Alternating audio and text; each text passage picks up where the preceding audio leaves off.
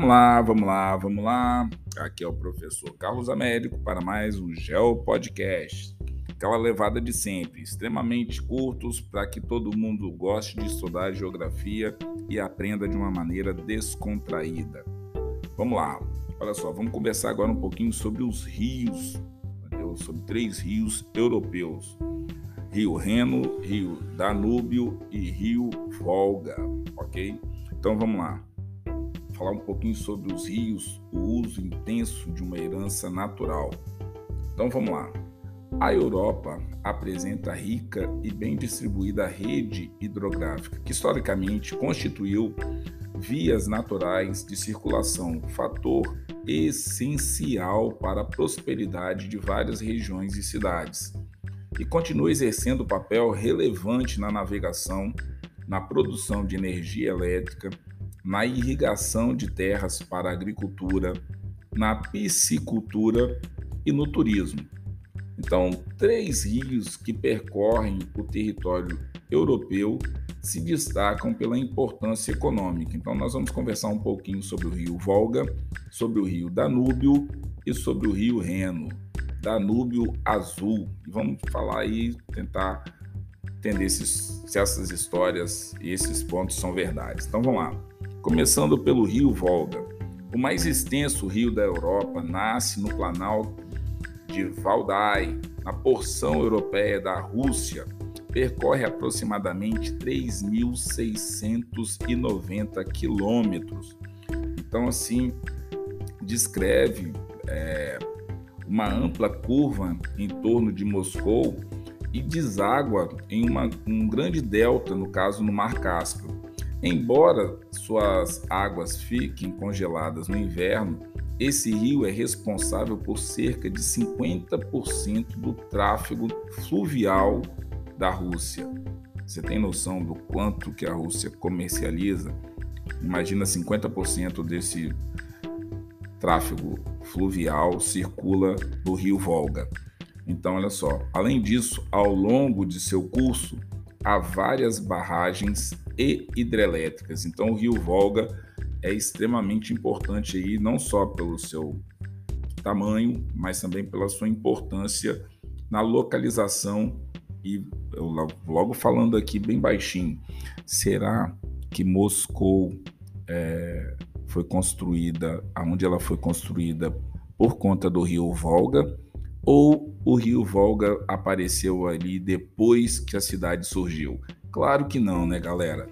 Então, assim, sempre que vocês forem pensar em ocupações humanas de qualquer área do planeta Terra, primeiro, eu sempre falo isso com a galera, próximas dos litorais, próxima de rios, em áreas planas, suaves.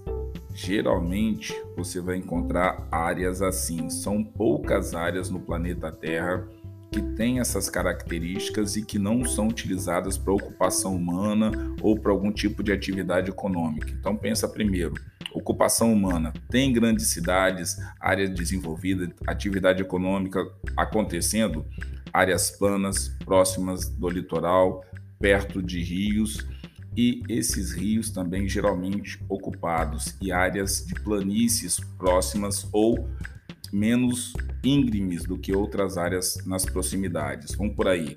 Mas seguindo de Europa e de rios. Só um spoilerzinho aí sobre as coisas que vão acontecer mais para frente. Hein? Falta falar sobre o Danúbio. Então vamos lá. Danúbio, com 2.860 quilômetros, o rio Danúbio nasce na Alemanha e atravessa oito países até desembocar no Mar Negro.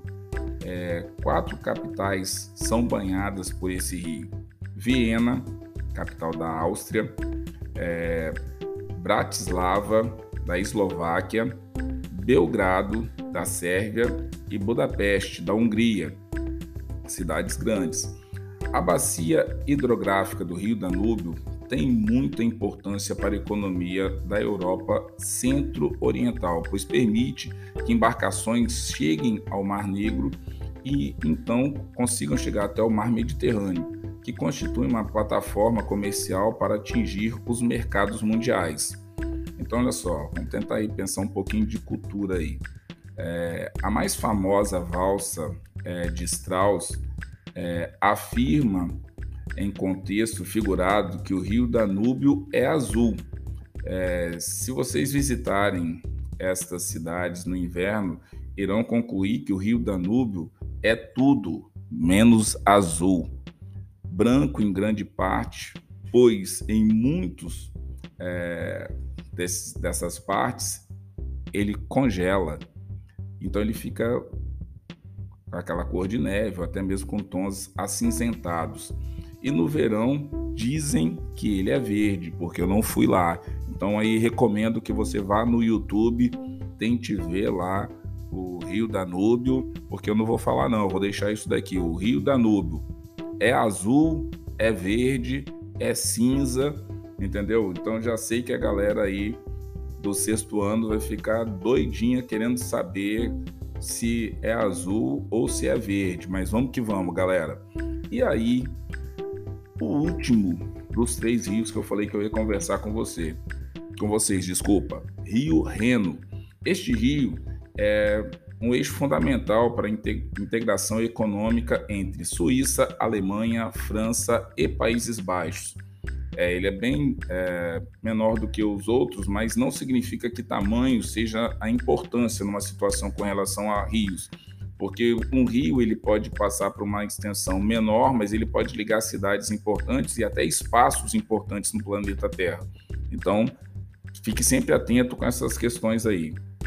Então, olha só, com apenas 1.326 quilômetros, é, da nascente né, nos Alpes suíços até a sua foz no Mar do Norte, no, do Norte, desculpa, fica próximo ao principal porto europeu, o de Rotterdam, nos Países Baixos. Então é o seguinte, Rio Reno, olha só por onde passa: Países Baixos, França, Alemanha e Suíça.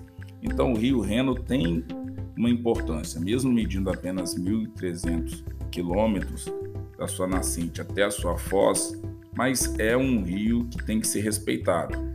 Tá certo, galera? Esse já é o podcast, talvez tenha ficado um pouquinho mais curto do que os outros. espero que você tenha gostado aí. E tem mais informação que pode cair na prova. Vai se ligando porque essa prova vai dar umas 4, 5 provas diferentes.